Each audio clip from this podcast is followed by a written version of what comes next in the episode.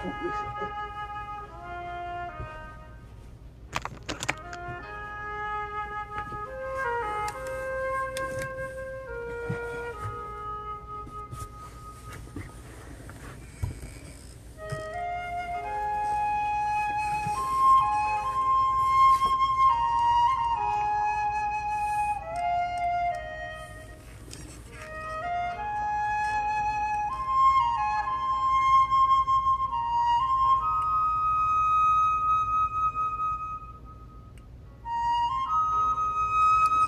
Father God, we thank you in the name of Jesus. We thank you for this uh, particular moment you give us. Bless the whole service. In Jesus' name, Amen. The title of uh, the message today is uh, We reap what we sow. Again, we reap what we sow. Holy Spirit, come and take control. In Jesus' name, Amen. Let's go to our Bible, Hosea 8, verse 7. Because they sow the wind, they will reap the storm. Again, Galatians 6 7 says, Make no mistake about it. God is not being mocked. What a man sows, he will also reap. The third one, 2 Corinthians 9, verse 6. Know that uh, he who sow a little will reap little, and he who sow abundantly will reap abundantly. A man was uh, at his uh, hairdresser and told him that uh, he was going to take a trip to Washington and see the President of the United States of America. The barber who uh, was a critic said to him, Washington, it is precisely the city where you should not go and do not take such an airline. The food is not good, and there are also too many people. In addition, you will not approach the president for miles. You will be wasting your time and money. A few weeks later, the customer came back to that barber and said, I have been uh, to Washington. I have flown that airline. The food was good and the seats were comfortable. You were wrong. The city is beautiful and captivating. And not only did I visit the city, but I was able to see the president and he even spoke to me personally and he put his hand on my shoulder. The hairdresser couldn't uh, believe it and said to the client, And what did he tell you? When he put his hand on my shoulder, he said, My friend, who is your hairdresser? You have the most awful uh, haircuts I have ever seen. This anecdote is an obvious illustration of the fact that we always reap what we sow. Whether indeed words or thoughts, this spiritual law applies independently of our will. The life of uh, a man can be compared to that of a sower. If we remain at the level of our thoughts, that is the that is to say of what we conceive inside our hearts, we discover an evidence that each thought is similar to a seed called to germinate, to grow, to flower, to bear fruit. But what do most people do? They live without really worrying about what they saw dearly.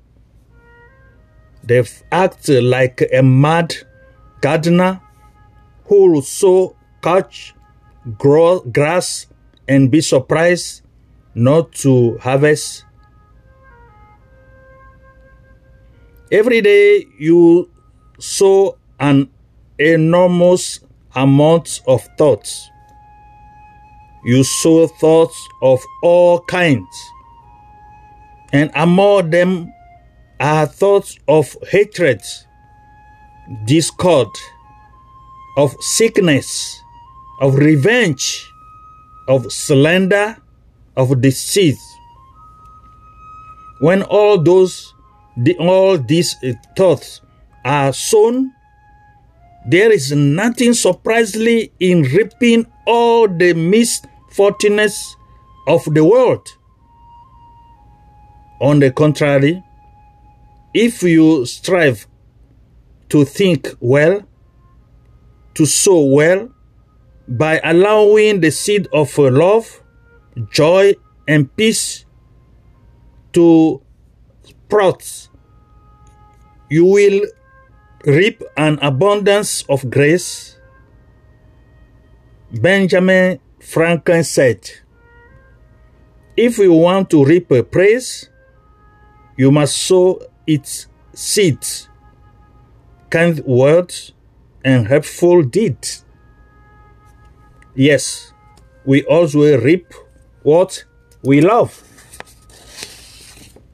What condition is your heart in? Or to put it another way, are you satisfied with your existence? It is uh, invaded by brand, brandless and thorns it is productive or aright. According to Micah 7, verse 1 to 4. Don't wait until harvest day to worry about your orchard. A Spanish proverb says, More things grow in a garden than the gardener sows. That's true as this proverb makes us understand so well, constantly watch over our garden. Sow an act, you will reap a habit. Sow a habit, you will reap a character. Sow a character, you reap a destiny. According to Victor Hugo, the French man Man today sow the cause, tomorrow God reaps the effect. We do not always understand why we find ourselves in the midst of difficult circumstances where trouble invade us and confusion makes us lose all direction.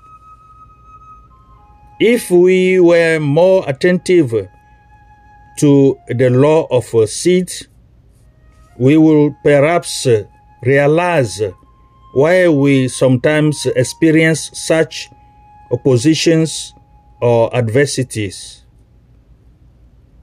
There is often a certain lapse of time between the moment when one sows and that's when one reaps. The just uh, return of things does not invariably occur in the very order of things which provokes it. Instead of blaming faith or and despairing, disappearing, Just ask yourself the question What thoughts did I sow? Ask that question. Are you certain that you have sown only thoughts of love? You who lament not uh, being loved? Are you sure that only indulgence germinated?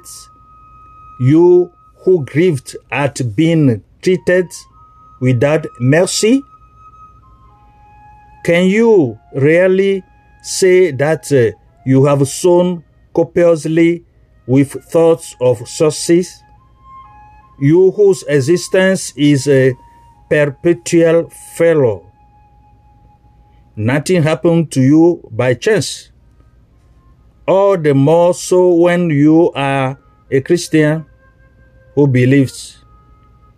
Romans 8 28 says that all things work together for good to those who love God.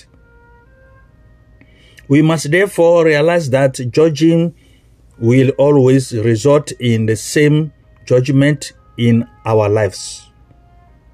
Matthew 7, verse 1 to 2. Judge not lest you be judged. It is not for us to judge. Our role is not to, blind, to bind, uh, but uh, to unbind our enemies. Is It is uh, at this price that we ourselves will know the greatest deliverances.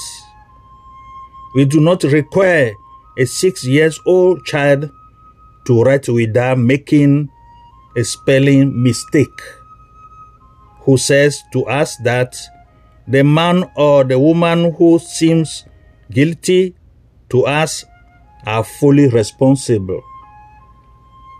This is a tragedy of uh, human uh, justice. It's judged without knowing. Do you know how sculptors represent justice? In the form of a blindfolded woman holding a scale in her hands. The real wicked, those who are endowed with a well balanced man, mind, who are intelligent and sensitive, and who deliberately up uh, for evil, cruelty, exertion, are extremely rare. The wicked often sin out of ignorance to have a little indulgence, to be cap- uh, capable of forgiveness. Let us have a minimum of uh, lucidity and uh, modesty. What will we have done? We who sometimes claim to judge, if we had been born in the same conditions as them, as placed under the same circumstances. Let's work on ourselves first, and let's not forget that those who have the privilege of knowing the law of God and do not apply it, those also who apply it later without following the Spirit are themselves fully responsible. Because, as the scripture says so well, they have ears, but they do not hear. The bad guys are deaf. Are deaf? Do you suffer from not being loved enough? What are you waiting for to sow love?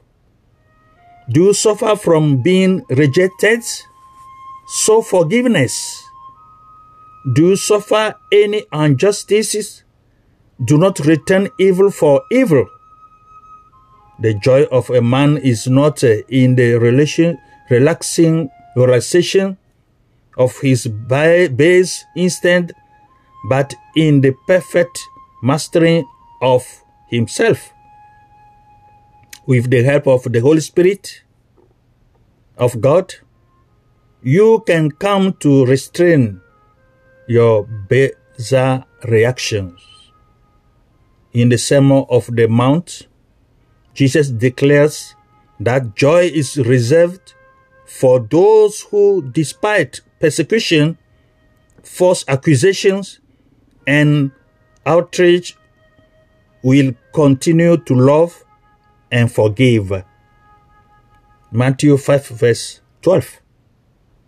If everything originates in your thoughts, events only matter, and so far as you allow them to deposit negative, destructive thoughts within you. Imagine your inner world as a field in which each four of your thoughts will germinate. Control the feelings and ideas that run through you. What fruit will this thought bear? When the fruits do not correspond to those that you would like to pick for yourself, tear them out without weakness and replace your bad seed with a good one. A gentle persistence will, faster than you can hope, transform a crumbling desire into a magnificent orchard. It is this stubbornness that makes the gardener go down to his garden, garden daily to undertake the uprooting of all the weeds. According to Hebrews 4, verse uh, 12, for the word of God is alive and effective, sharper than any two edges, sound, penetrating to divide soul and spirit, joint and marrow. It judges the feeling and thoughts of the heart armed with the instrument of the Word of God. You have in your possession the most perfected tool for the clearing in sowing of your life. In conclusion, sow love, compassion, and humility, and never forget that we always reap what we love. May God help you. Just cling unto Him only. Jesus Christ died for your sin. And He rose the third day after death. He's still alive to help you. Cling unto Him. Follow His direction. He will help you. May God help all of us to follow His path according to His will. In Jesus' name, amen.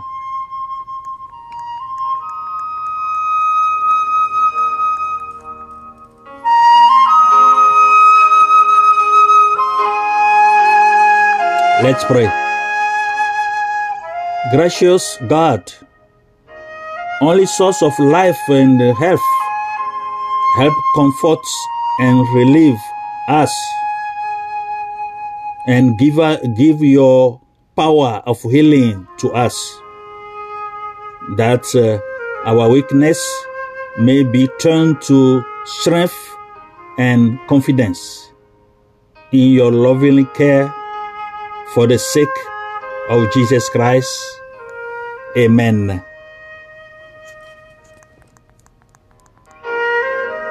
This is uh, Pastor Happy from Minnesota in the United States of America.